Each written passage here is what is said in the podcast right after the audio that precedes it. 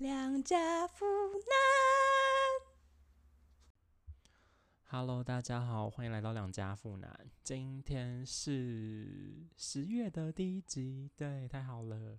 然后现在录音，我都觉得我我小心翼翼，因为现在是一个比较深夜的时间，十一点、十二点，对，因为今天就突然有很多事情，出乎意料的事情，对，然后但我明天又不能录音，然后但我明天就 离开台北了，回家过国庆日了。对，所以没有办法，我这只能今天录音。好，对，然后上礼拜是中秋连假嘛，对，然后上礼拜我跟杨洋讲了那个刻在你心底的名字的电影，算心得啦，跟一些嗯分享的部分，对，然后反应蛮好的，很开心，谢谢大家。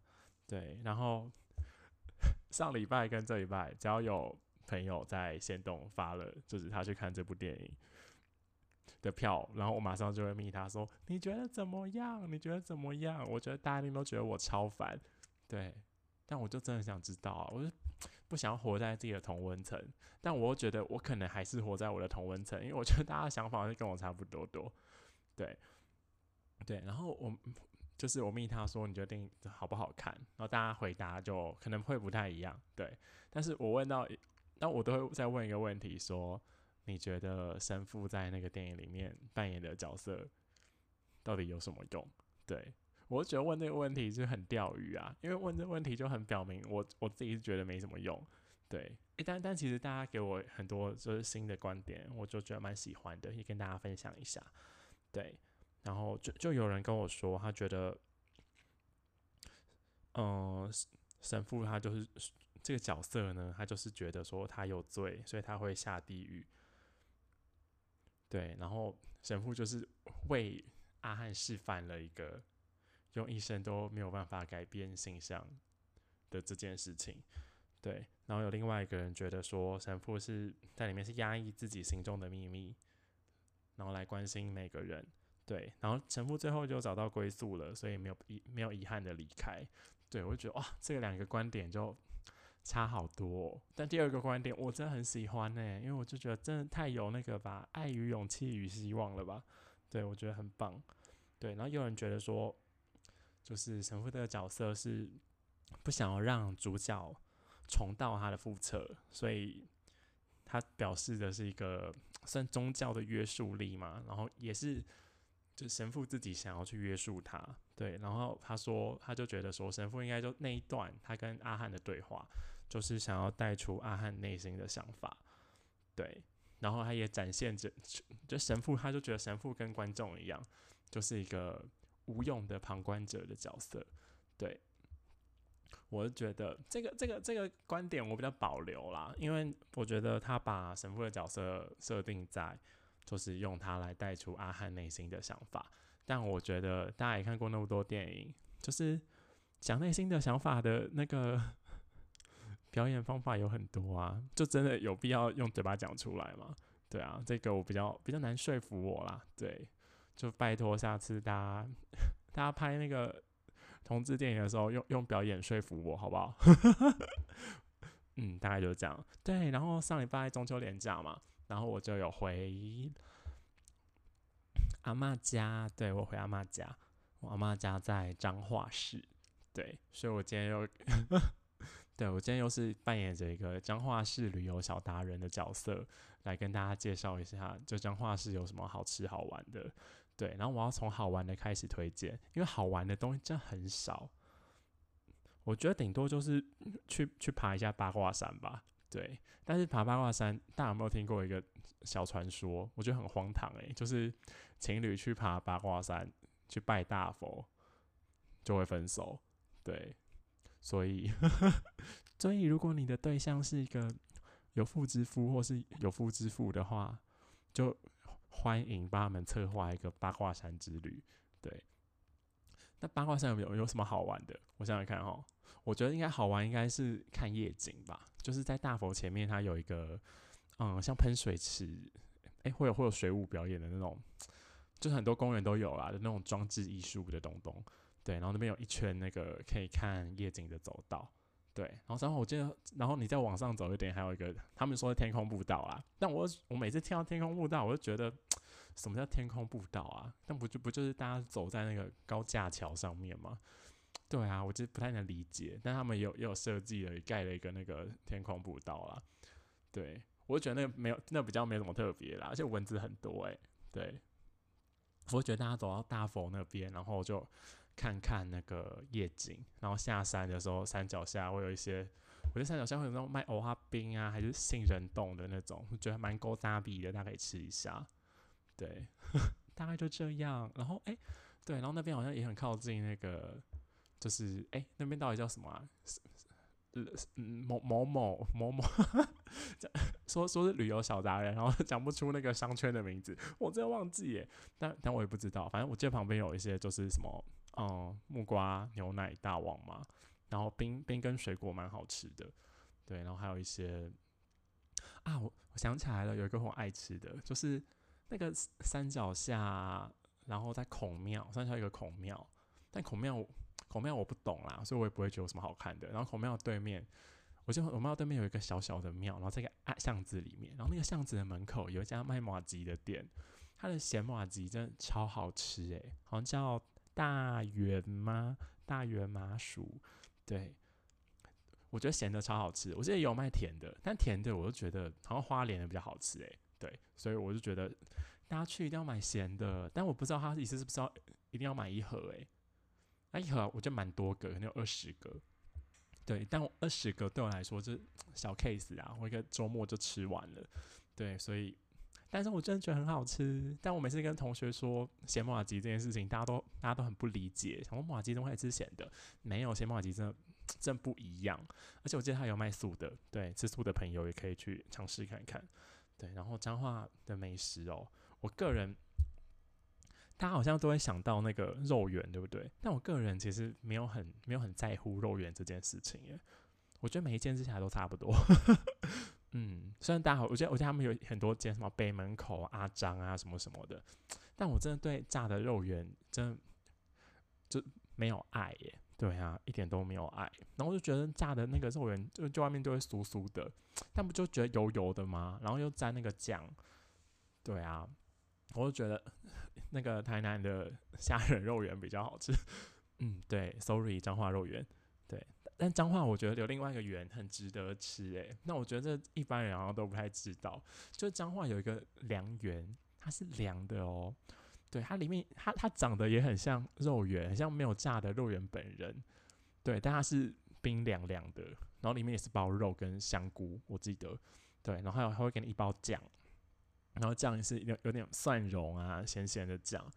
对，然后它超 Q，就是 Q 到不行。然后我每次回阿嬷家，我爸都会买那个来当早餐吃。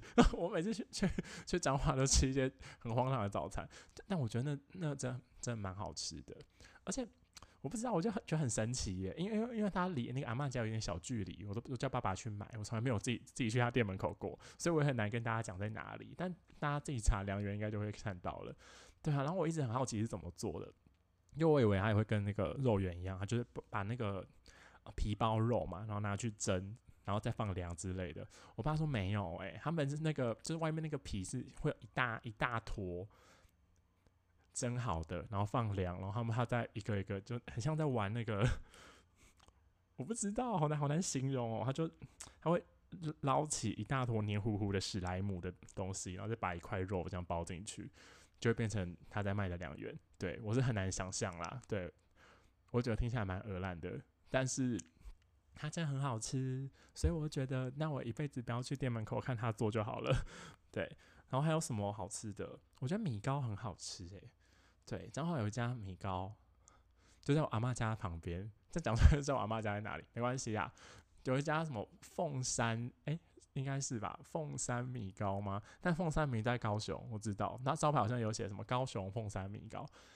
刚才那家真的超好吃，人家真的启蒙我对米糕的热爱耶！我觉得怎么那么好吃，而且那但是那家真的超拽。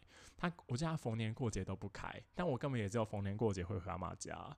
对啊，我我长大之后比较少回去之后，我根本就很少吃到，每次都觉得很气，他又不开。对，然后我觉得还有很值得吃的是米萨狗，对，米萨狗，我我米萨狗 好像是我最会讲台语，米萨狗，对，然后米萨狗它的翻成中文，我觉得应该叫面线羹吗？还是面线糊？对。然后我觉得它很好吃，但它其实就像是根，然后里面有面线跟肉根，它肉根是吃肉根，就不是那个营养午餐你从那个菜桶里面捞起来的那种，感觉都是粉的肉根，它是你会吃到一块块肉的肉根，对，然后里面会放一些，我记得是应该是白菜吧，高丽菜，然后这汤就有点微甜微甜，但没有台南那么甜，对，然后还有一些小面线，那面线我记得可以跟他说不要，如果你在减肥的话，因为那个汤就是根啊，就蛮多淀粉的。对，但是如果你在减肥，你也不应该吃那个啦。对，但是我中秋连假回家有吃，我一天早餐就吃肉圆、凉圆跟面线羹。对，对不起大家，嗯，对。然后脏话，我觉得还有一个很值得吃的是，是一个听起来超普通的东西，是素面诶，就是素食的面。然后我记得在某，我记得他应该也在那个八卦山是下面的那个商圈那边。然后我记得有有几间，那我好像都吃过，我觉得吃起来，我觉得应该都没有不好吃。都没有不好吃，对，都没有不好吃，因为一碗其实超便宜耶，我觉得怎么才三十块之类的，但是它就是，我觉得你乍吃之下你不会感觉什么，但偶尔会突然想念那个味道，诶，我觉得是不是 有什么有什么不得了的味精之类的？对，我有时候在在台北啊，或者在桃园，有时候都会突然想到说，哦，好想吃素面哦，但我又不知，我都不觉得，就是我我就是北部生活周遭有卖那个味道的素面。对我推荐大家可以去吃吃看，而且我觉得当宵夜也蛮适合的。我家开蛮晚的，嗯，我觉得好像什么一天只休息两个两三个小时之类的。对，然后还有一个我不爱，但我弟跟我妈都爱吃的是蛙桂，对，就是丸果，丸果，对，蛙桂，蛙桂我真的是吃不懂诶，我去台南吃那个国华街很有名的那那一家，我是觉得没有不好吃啊。但是我也没有觉得有特别好吃，所以我就可能是我本人就是不爱吃蛙龟，但我家人很爱，我就还是推荐给大家。对，但彰化能推荐的东西大概就这样子了。对，因为彰化彰化连百货百货公司都没有，每次去想要逛街都不知道去哪里，真一直去爬八卦山。对，好，那脏话的话题就到此到此为为止。嗯，然后哎，中秋节大家都会吃月饼，对不对？我我我我这每一年都吃蛮蛮多月饼的，而且因为我就是 外婆啊，常常会收到一些就蛮高级的地方出的月饼，对，然后都会就会大家分着吃，因为吃个月饼就胖死诶，一整个，而且有的都是出很大一个，我就觉得怎么会那么不贴心啊？为什么要出就是跟手机一样大的那种广式月饼啊？怎么可能有老人家可以吃那个？那我觉得那血糖飙高就会直接死掉诶。对我乱讲的，大家不要 对，没有在诅咒别人。嗯，好，对，然后我今年吃了蛋黄酥，对，蛋黄酥，蛋黄酥，我记得我那时候还看到，可能是宅女小红之类的，他们在讲说，哎，那个中秋节那个蛋黄酥的那个需求量那么大，然后那那些那个鸭蛋蛋白到底去哪里了？对我觉得哇，对，从来没有想过这个问题。但我记得那下面留言有人解答，好像说就是鸭蛋白，哎。我记得好像有人说可以拿去做另外一个吃的东西，但是那个东西的销量没有那么多，所以很多都会拿拿去丢掉，就觉得啊蛮可惜的。希望有一些科展的小朋友可以来做这个题目。对我我自己是江郎才尽，对 对。然后我今天吃了蛋黄酥，但我是主要吃了好几间。对，诶，江华有一个很有名的那个不二不二坊还是不二家。对，我记得我记得有一家叫不二家，有一家叫不二坊，一个是超一个人的吧，还是一个是那种里面师傅出来开的，然后两家都吃过，我觉得我觉得好像也没有特别好吃，我记得是比较酥一点点，嗯，但是但我觉得比较酥一点好像也没什么没 没什么了不起的，对，所以大家就吃那个家里隔壁面面包店卖的就好了，对，然后我今年吃了美心月饼，美心月饼我觉得真的靠背贵。因为它它蛮小一个诶，对，刚刚还在靠背那个广式月饼太大一个，然后现在就就在说那个美心月饼太小一个，美心月饼真的很小，但那一个呢就要两百块，我觉得哦好受不了，怎么可能那么贵？而且而且它就是要那个标榜那种流心奶黄月饼啊，他就叫你要那个加热，不然就用烤箱，不然就微波炉。我觉得要求我就吃一个月饼，为什么 那么麻烦？我不能就打开来就吃吗？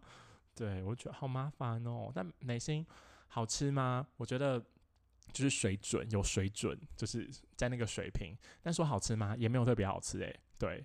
而且它一个要两百块，我觉得很不值，我觉得 CP 值很低。对，那我还吃了那个啊，今年国宾饭店的，对，国宾饭店就是我刚刚说的那种广式月饼，广式月饼派别的。那我记得一盒里面有四个，然后装在很可爱的小铁盒里面，对，拿出来也蛮大一个，就是我觉得一个人只能吃八分之一，对，一次一次只能吃八分之一，所以如果你一个人收到那一盒，你要吃三十二次，诶，是吗？对对对，一个人要吃三十二次，你要三餐分十天才可以吃完。对我觉得，我觉得饭店就很爱做一些就是莫名其妙的口味。我觉得有那种什么芋头啊什么什么的。对我就觉得广式月饼就是甜。对我觉得它用料可能不错吧，毕竟是大饭店。但广式月饼就是甜，我真的就没有很爱。对，然后。现在要讲是我我我我那个中秋节吃到我真的觉得最好吃的，我觉得我我心中今年中秋月饼的冠军，我要颁给那个李记的绿豆椪。对我觉得李记的绿豆椪也太好吃了吧？对啊，因为它外面它就是嗯最外围就是很单纯的那个绿豆椪的馅嘛，然后里面有肉有卤肉诶，我我很爱吃那个。哎，大家是不是都很不爱那个啊？就结婚有人送大饼，然后里面会有卤肉，或是有有一哎，我记得不是卤肉，就是里面会有蛋黄肉松。我觉得有这两个派别的咸的大饼，两个我都觉得超好吃。我记得很多人都说超难吃，都直接丢掉。对，我就觉得怎么会那么暴殄天物？对，但可能是因为这样我才我才比较胖了。嗯，对，我就觉得哇，那个李记的卤肉绿豆椪也太好吃了吧？对，而且而且有人说就是吃那个冷的卤肉包月饼很怪，但我那时候吃我是从冰箱拿出来的，我就觉得冰的好好吃哦，跟大家想的不跟大家想的都不一样。对我觉得冰的超好吃，嗯。然后我昨天有收到朋友手做的月饼，对我觉得也超好吃哎，真的，我觉得就是人家自己手做的跟外面卖的就是有一个。差别，健康的差别，对我就在在想，就是哎，就是外面的月饼都做那么油，然后那么甜，然后跟就是人家朋友自己手做，他们就会，我觉得因为大家做的时候看到那个糖量跟那个油量，就会觉得很害怕，然后就会自己减量吧。我我猜是这样啦，对。然后减饭之后，我就觉得味道其实差不多啊，我觉得跟外面卖的也差不多好吃诶。所以我觉得我要在那边呼吁各大月饼厂商。就是是不是大家可以开始就做比较健康一点点呢？嗯哼，好，讲完讲完月饼的故事了。对，然后啊，上礼拜那个星期六是金曲奖，对，但金曲奖我没有想要琢磨太多，我只是觉得，哎，阿豹有得奖，哎，我觉得真的太好了。但但我我我我想问大家一个问题，哎，大家觉得金曲奖好看吗？因为我我我那天是从那个星光大道。开始看《星光大道》，我觉得是六点，然后我那时候一直看一直看，然后因为《星光大道》主持人是玛丽跟蔡明佑嘛，对我两个都蛮喜欢的，所以我就有看，然后觉得我觉得啊，蔡明佑好帅哦，对，然后玛玛丽很漂亮诶，又可爱，对啊，然后访问访问的时候，我一边在玩游戏，所以我不太记得访问的好不好，所以我也没有 没有要多做评论，对，反正我记得我一直看一直看，然后我看到七点七点典礼开始嘛。然后看到七点半，我就有点受不了哎，我觉得有一种在看那个 迎新素影表演的感觉，不知道为什么。对，就算大家唱歌就唱很厉害啦，那我就觉得为什么？我觉得没有很好看呢。对，好啦，对不起啊，先 先道歉。我觉得没有很好看，我后来就没有看完了。对我，我后来就觉得啊，算了算了，不要再看了。对，然后只是那个。就是慢慢会有那个得奖名单出来嘛，那我就会去画一下。我觉得阿豹得奖真的太好了，我觉得那张真的太好听了，我真的好爱哦。嗯，我很喜欢那个诶，他跟林英红的那一支 MV，我真的觉得太好看了，我超喜欢。对，然后我也很开心，那个魏如萱得到歌后，对，因为我觉得那张真的太好听，欧菲利亚也真的超好听，对，但我但就是 魏如萱之外，我就会就有看到好久不见的梁静茹，对，那我觉得梁静茹，因为金曲奖的前几天，我还有看到她的访问，她就讲的就蛮蛮洒脱的，然后就有点气定神闲的感觉，然后的，但我都觉得她的。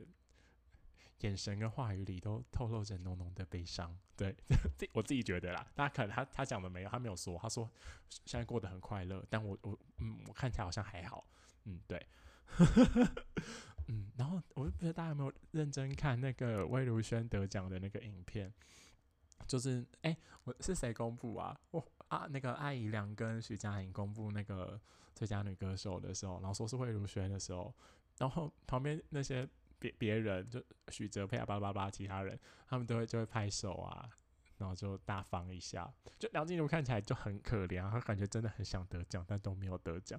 我觉得哇，怎么会这样？看起来也太可怜了吧！而且进去讲表演，我觉得蛮好听的。啊对啊，还是是我我出现那个年代问题了。对啊，大家就就是他没有拿到那个金曲奖，然后大家就会 有有些人会在下面帮他护航啦。对啊，就说没关系，大家这也不算护航啊。我觉得，我觉得是真的，就大家的回忆里都有一首梁静茹。对我觉得其实也真的是诶，就我也会唱梁静茹蛮多歌的，我也都蛮喜欢的。像下面就有人就说，就说他每一首歌都听起来差不多。我想想，我就觉得，虽然虽然想要留言去去反驳你，但我也不知道要说什么。对，对，但我觉得哦，好啦，大概是这样。但我真的蛮喜欢他的一些歌啊。崇拜跟那个哎，可惜不是你，对，可惜不是你，我都很喜欢呢。以前还有情歌，情歌我也很喜欢，对啊。好啦，我还是会努力听新歌的，嗯，嗯，好。然后今天呢？哦，我今天聊好快哦，没关系啊，大概这样子。对，然后今天呢，因为中秋节，大家有没有看那个流氓的影片？中秋节是谁的生日？是月下老人的生日。哎，居然是月下老人的生日。对，所以我今天决定要带大家来读那个，就是月下老人在历史上的第一页。对，就是我记得流氓也有讲这个故事，但他讲的很白话，然后讲很快。对，那我今天要带大家就细细的读，就是月下老人出现的这篇古文，叫《订婚殿》。嗯。《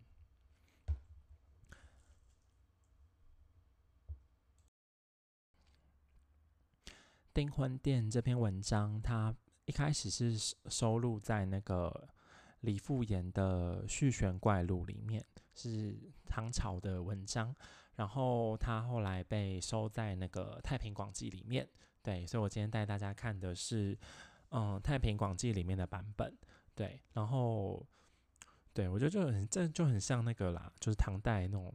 传奇小说啊的的写法，他一开始就先点名主角是谁。他一开始说：“杜陵为故，少孤，私早娶妇，多起，求婚不成。”他在说杜陵这个地方呢，有一个男生叫做为故，他少孤，很早的时候，他小时候他的爸爸就过世了。对，因为孤是无父嘛，然后独是无母，对，所以孤就是他爸爸过世的意思。对，所以他四早娶妇，就想着要早一点娶一个媳妇进门。对，然后多奇就是，呃，他追求女生，就应该也不叫追求女生啦，就以前应该是那个去去，嗯，去敲门，然后问说你要不要把女儿嫁给我，对不对？然后或者媒妁之言啊的这种方法啦，这种娶妻方法。对，然后多奇就代表说。就是啊，他一直出去，一直登门走访啊，然后说：“哎，我不错啊，要把女儿嫁给我？”然后都没有成功，对，求婚不成。然后，然后接下来他点出了时间，对，贞观二年，将由清河屡次送城南殿。在贞观二年，贞观是年号，然后将由清河就是他要去，嗯，清河这个地方。游游玩也可能是游玩，也可能就只是旅行路过。对，然后他屡次宋城南店，就是他哦，这次的旅行呢，他有一站是住在宋城这个地方南边的旅店里面，对，然后下一句。对，所以上一句就点出了时间跟地点嘛，所以人人人物、时间、地点都点出来了。客有以前清河司马潘芳女为义者，来旦其余殿西龙兴寺门。他就在说，哦，就是客，我觉得有可能是旅店里面的客人，也有可能是他的朋友，就跟他说，哎，就是前清河司马，就是我觉得应该就是清河这个地方以前上上一任的父母官。潘访他的女儿还不错啊，要不要就去求娶她看一看？对，然后就约在，有可能是跟潘访约，有可能是跟他朋友约，或是或是或是他或是那个他朋友跟就是维顾说，哎，潘访什么时候会去那个就在殿西西侧的龙兴寺，可能去拜拜啊之类的。传说说，哎，潘访可能会出现在那里，或是潘访家的人可能会出现在那里，就是你可以去试试看。对，然后故以求之意切，但往之。然后他朋友，他朋友或是那个客人，就明跟他说：“哎，明天早上可以去那个地方赌赌看啊，看可不可以就娶到美娇娘。”但是维固真太想要，就是太想要娶到一个老婆了。他说他很早很早。但往之，他可能就清晨，深清晨，就大家根本就还没有出来活动的时候，他就已经出发了，要到那个电西的龙兴寺门去赌赌看看可不可以 遇到老婆。嗯，然后那个时候啊，斜月上明，有老人以金囊坐于街上向月简书。他说这个时候月亮就还 斜斜的，它可能是一个弯弯的月亮，他就。躺在天空上面，然后还很明亮，代表说那个时间还很早。然后就看到有一个老人呢，他就他就在阶梯上面，然后他他就把就身上的毛巾啊，跟一些小袋子放东西的袋子就铺在地上，然后就这样坐在阶梯上面，然后向月捡书。他就是把书打开，然后凭借着月光，然后再看他手上的书，站字不是其字。然后维顾就看看到这件事情，就觉得哎很奇特哎，就看想要看一下那个老人在看什么书，结果不是其字，就他看不懂，说哎上面的字他都看不懂。然后顾问曰：“老妇所寻者何书？顾少苦学字书，无不是者。西国范字亦能读之，唯此书目所未读，何也？”所以维顾就问他说：“哎，老先生啊。”你现在在看的是什么书啊？哎，我回顾啊，我从小就很认真的学习，哎，我什么书看不懂啊？就算是西国范字，对，西国范字，因为唐朝那时候那个嘛，就是，嗯，就有佛教传入，对，佛教传入，佛教他们的经典很多都写范文嘛，对，所以那时候也很多人会去学范文，对，所以这边回顾在说，就他连范文都可以读懂，为什么我看不懂你手上这本书啊？然后老人笑曰：“此非世间书，君应得见。”所以老人就笑了，就说：“啊，这不是这个世界上的书啊，你哪里会看得懂啊？”然后故曰：“然则何书也？”曰：“幽冥之书。”回顾就说：“啊啊，所以这是什么书？”然后老人就说：“哦，这是幽冥之书。幽冥幽冥就是幽。”幽冥就是另外一个世界啊，就是冥界，对。然后冥界不一定是地狱那个冥界，有可能是神明那个冥界，反正就是不是人世间的这个世世界。所以他说幽冥之书就是是另外一个世界的书，故曰幽冥之人何以到此？那维固就说：哎，如果你不是这个世界上的人，你是那个世界的人，你怎么会到这里啊？然后老人就曰：君行自平。非某不当来也。凡忧利皆主生人之事，主人可不行其中乎？然后，反正维固就问他说：“啊，你为什么我要来？”然后老人就说：“哎，为什么我不能来？我是忧利，所以代表说他是我是那个世界的官呐。那个世界的官呐，都是主宰你们这个世界所有人生人的事情。我要主宰你们的事情，我怎么可以不？” 我怎么可以不生活在你们其中呢？今道途之行，人鬼各半，自不辨耳。他就说，现在啊，你走在路上啊，人鬼其实是各半的，只是你自己都分不清楚而已。故曰：然则君何主？韦固就问老人说：“那你是主宰我们人间的什么？”曰：“天下之昏毒耳。”故喜曰：“故少孤常愿早取，以广后嗣。尔来十年，多方求治，竟不遂矣。今者有其志，与一潘司马女，可以成乎？”对，然后他就问那个老人说：“哎，你主宰什么啊？”然后老人就说：“哦，我主宰的是天下所有人的婚姻大事。”然后韦固就很开心啊，就跟老人说：“哎，我很早就失去了父亲，所以我很想要早一点娶一个妻子，然后以广后嗣，就生很多小孩，让我们家和乐融融。”对。然后说：“但是我这样做了十年，他这样求了十年哦，我觉得很有恒心毅力。”我们这些就单身狗都要跟他学习。他二来十年多方求知，他这十年就一直一直去敲很多家的门，就很像交友软体，一直狂滑，一直狂聊天，但是都没有办法就找到一个他的另一半。对，然后他今天问老人说：“哎，我跟哎，我今天有跟别人约在这边呢，然后想说我要没要去，我要去娶那个潘司马的女生。”你觉得可以成功吗？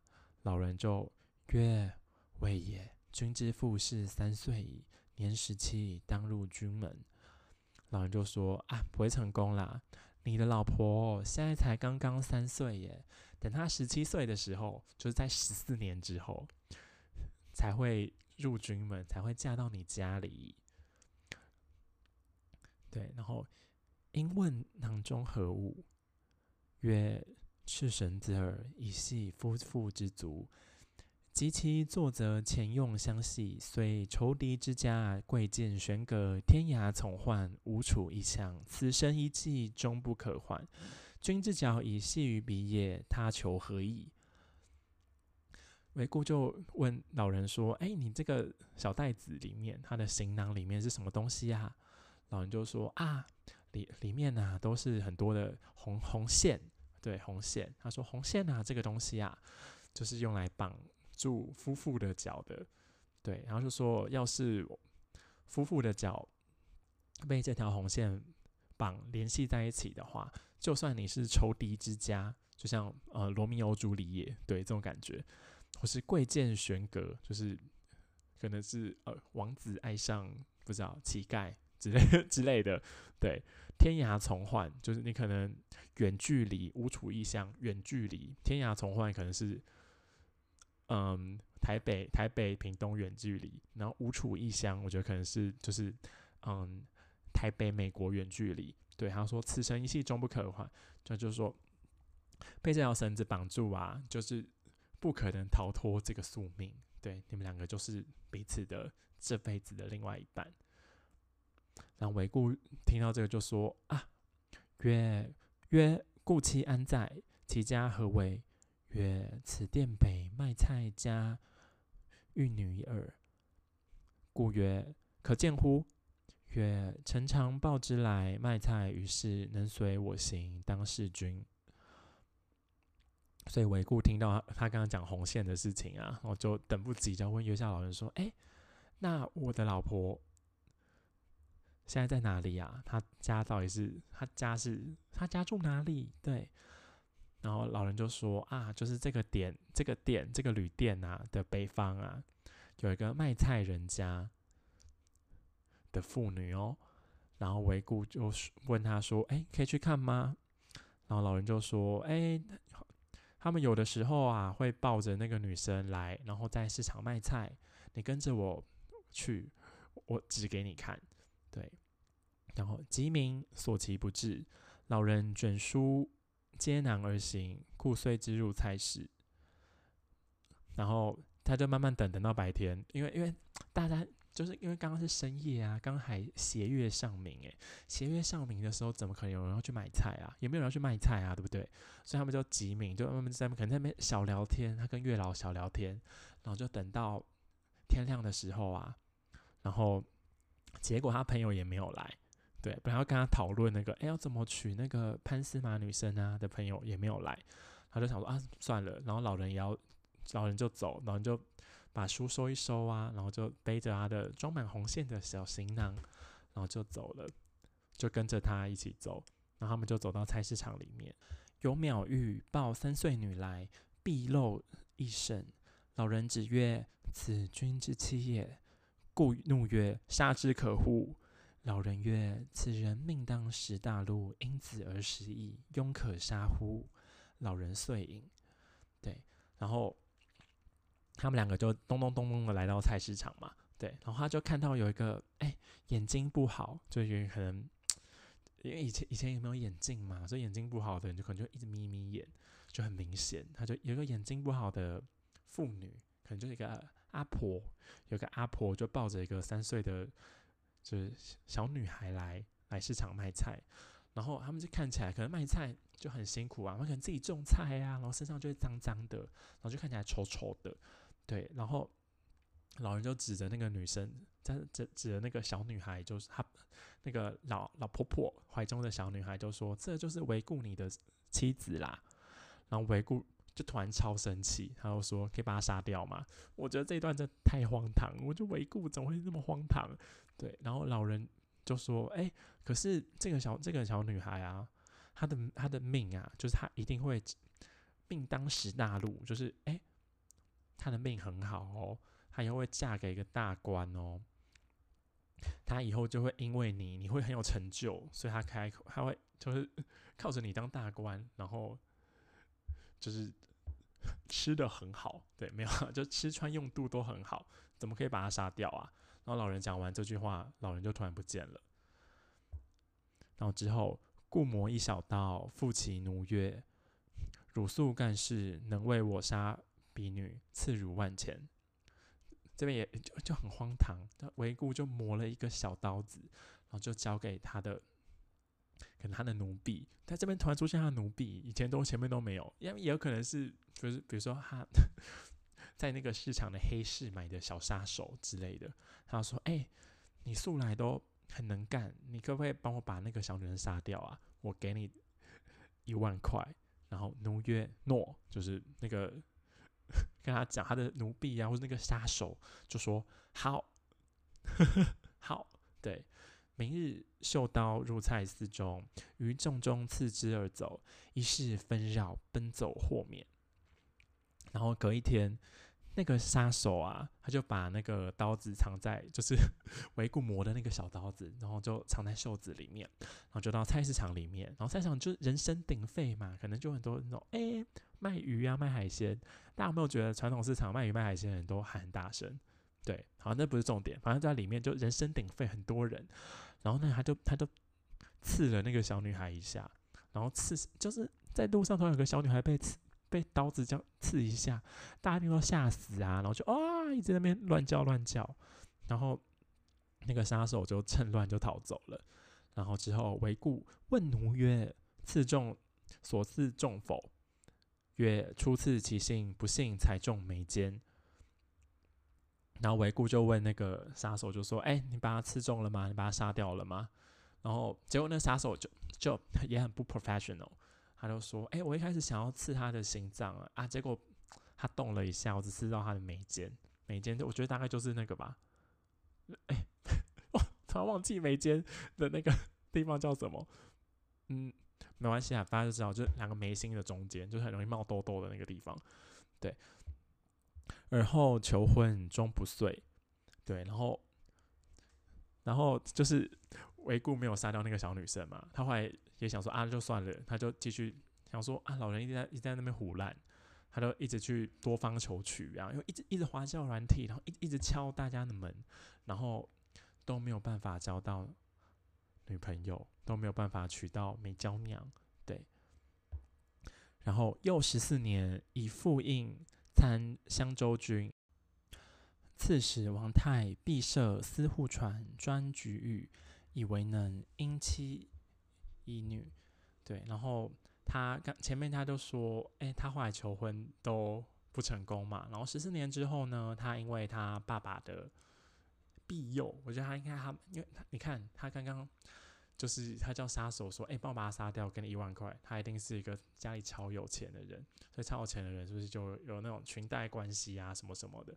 对，所以他就用了这个他家里的裙带关系啊，然后就到了那个香洲这个地方。对，然后香洲这个地方的那个刺史，刺史也是一个就蛮不错的官。对，然后王泰这个人呢，他就派韦固就是去呃审判局域，我觉得应该包青天的那种感觉啊，就去做包青天那种工作。然后哎，韦固做的蛮好的，然后王泰就觉得哎，你这个年轻人不错哦，然后就把自己的女儿许配给他。然后许配给他的时候啊，可年十六七，容色华丽。故称妾之极，然后那个女生呢，她大概十六七岁，然后长得非常漂亮，然后韦固就当然很开心啊，就你花教人你花了，你看前面讲了十年，然后又十四年，就你教人你花了二十四年，然后最后娶到一个十六七岁超漂亮的女生，你一定会超开心啊，对不对？然其间，但是然其眉间常贴一花钿，虽沐浴闲处。未尝占取。他说：“哎，那个女生很漂亮，但是她有一件事情超怪，就是那个女生呢，她的眉毛中间都贴着一个花钿。大家知道花钿是什么吗？不知道就去看那个武则天。哎，武则天那部叫什么？武媚娘。对，就像武媚娘。武媚娘他们每个人就是眉心都会有一个那个，就是一个小花花，一个红色小花花。对，那就是叫花钿，就是一个装饰品啦。那女生就一直贴着那个装饰品哦。”因为一般大家可能洗澡的时候，因为卸妆什么的，哎，那个女生都不会把那个花拿下来哦。对，遂于故逼问之，然后大概一年多，然后那个女生就是哎，从来都不把那个花钿拿下来，然后韦固就觉得超怪，他就逼问她，然后那个女生就哭了，妻以潸然曰：“妾郡守之游子也，非其女也。仇昔父曾载宋城，中其官。”失妾在襁褓，母兄刺没，唯一装在宋城南，与乳母陈氏居，去殿近，御书以己朝夕。陈氏怜小，不忍战泣。三岁时，暴行室中，为狂贼所刺，刀痕尚在，故以花子复之。七八年间，属从事卢龙，遂得在左右，以为女嫁君耳。然后他老婆就被他一直逼问，然后就哭了。他就说：“哇，其实不是，嗯，这个王太的真真正的女儿。”对，他说：“我爸爸以前呢，他在宋城做官，但是他爸爸后来死掉了。然后那个时候他的年纪还很小，但是他的妈妈跟他的哥哥也见也也一个这个就过世了，就很可怜。他说他唯一的家在宋城的南边。”然后他唯一能够依靠的只有一个婆婆，她的乳母叫做姓陈的乳母，就陈氏。对，然后因为他们家一一夕之间就失去了很多这种赚钱的人啊，对，他就只能跟乳母一起住。然后乳母觉得他年纪很小，然后乳母他们呃住的地方，然后靠市场很近，所以乳母就靠卖菜，然后让他们两个活下去，然后。乳母就觉得他哦，才才很小，很可怜，他就不忍心，就把他一个人放在家里。对，就跟现在做法一样。对，太小了，不能一个人放在家里哦。所以三他在那个女生三岁的时候啊，那个婆婆陈氏陈婆婆，她也抱着那个女生，然后到市场去卖菜。结果突然出现了一个狂徒。然后就用刀刺他一下，所以他的刀痕啊，至今都还在他的眉间，所以他就觉得很羞耻，他就觉得好怪，他就只能用花钿把那个伤痕遮住。对，然后他说，然后之后的七八年啊，他的叔叔应该就是王太，他的事业就一帆风顺，所以他就哎后来来投靠这个叔叔，然后叔叔才把他当做女儿嫁给韦固。然后听到这个故事啊，故曰：“陈氏渺乎？”然后韦固就说：“哎，那那个陈婆婆啊，她是不是眼睛不太好？”然后老婆听到就曰：“然，何以知之？”对，然后老婆就听到说：“哎，对啊，你怎么知道？”故曰：“所赐者故也。”乃曰：“其也。”对他老婆就说：“哎，你怎么知道？维姑就说：“哎呦，就是我派人去刺你的啦，就是我派人去杀你啦。”然后说：“哇，好奇，真的好神奇哦。”对，还讲这种屁话。嗯，应尽言之，相近于己，后生南昆为雁门太守，封太原郡左夫人。知应制之定不可变也。宋承载闻之，提其殿曰：“订婚殿。”对，然后刚刚韦固就说：“啊，是我杀的啦！这件事真好神奇哦。”然后就把这个月下老人的故事都跟他老婆讲。然后相敬于己，我觉得“相敬于己”这这四个字，那我们最后再讲。对，然后后来后来啊，他老婆就生了一个男生，然后男生了一个儿子。然后他的儿子啊也很有出息，他后来当到雁门太守，对，然后到雁门太守就封就有一个官嘛，就是一个蛮好的官，对，然后所以他老婆啊就也被册封成太原郡的左夫人，对，然后最后啊，就是写这个故事的人就为这个故事下一个定论，就是啊，就是冥冥之中注定好的事情啊，真的是没有办法改变的，就像。冥冥之中就注定好，这个女生跟维姑一定会结婚。然后维姑就算知道了这件事情，然后在小时候想要去把那个女生杀掉，都会杀不掉的。嗯，是很像那个很像天能的故事嘛？祖父悖论就是，哎，我回去要杀爷爷的时候会发生什么事情？哎，可能就是跟维姑一样哦，就是你要去杀的时候，就是会杀不到。对。然后反正最后在讲说，哎，那为什么这个？这篇文章叫做《订婚殿》呢，是因为啊，宋城的父母官就听到了这个故事啊，就觉得哇，好神奇哦，所以就把那个旅店提，把它取一个名字叫做“订婚店”。对，然后我们现在先讲一下，就是我觉得他最后啊，他说“应尽言之，相敬欲极”，我就觉得“相敬欲极”这四个字就很值得大家细细品味。对，因为我觉得大家想想看哦，就是想想看那个女生的心情，就是那女生在在三岁的时候差点被杀死，诶，对啊，然后后来她十七八岁，然后然后你想想看那个女生呢，就她一直都带着那个花店，然后要遮住那个伤疤，诶，我觉得哇，这件事情在那个女生心里一定是一个不小的创伤，或是不小的冲击，我觉得她可能至今都很难面对这件事情。对，然后结果她跟老公讲这件事情，老公就就说：“啊哟，是我派人去想要杀你啦。”对我就觉得哇，很荒唐哎，我就回顾真的很荒唐，就是正常人会这样讲出来吗？这样就无助于夫妻感情啊，对不对？嗯，对，所以我觉得他讲出这个无助于夫妻感情的故事之后，用相敬于己。对，那有听过相敬如宾嘛？对不对？我就觉得这个相敬于己到底是在说他们两个就变得哎，互相变得很恭敬啊。但我觉得互相变得很恭敬，不就那种分房睡的感觉吗？就大家哎，井水不犯河水，我们安然度过。所以是不是其实后来 感情其实也没有很好？嗯，对，而且后来后来他也只说后生南坤，对，然后就是后来生了一个儿子。也只生一个儿子哦，你想想看，以前人到底会生多少个小孩？我觉得他后来一定，他老婆一定心里快气死。但是以前，因为他们是一个父权社会嘛，那个女生也也很难，就是自己就说啊不要了，对。而且那女生也很可怜啊，女生就也没有什么娘家可以回去，她只能回去叔叔家，但叔叔又是那个维固的上司，然后觉得哎。回叔叔家就一跟没回去不是一样吗？就他们根本就只是一家人啊，对啊，女生哪里都不能去，他也就只能啊，那干脆就分房睡吧，所以大家相敬如宾。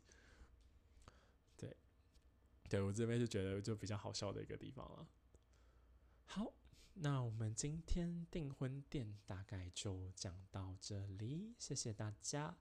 然后，对我知道我有很多集，哎，两集吧都没有讲那个。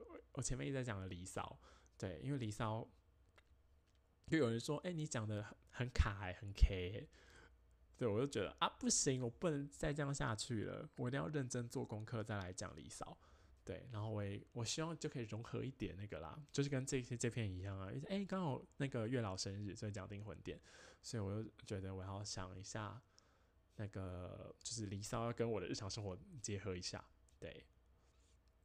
那所以大概是这样，谢谢，谢谢你们的收听，希望你们也喜欢这礼拜的两家妇男，我们下礼拜见，拜拜。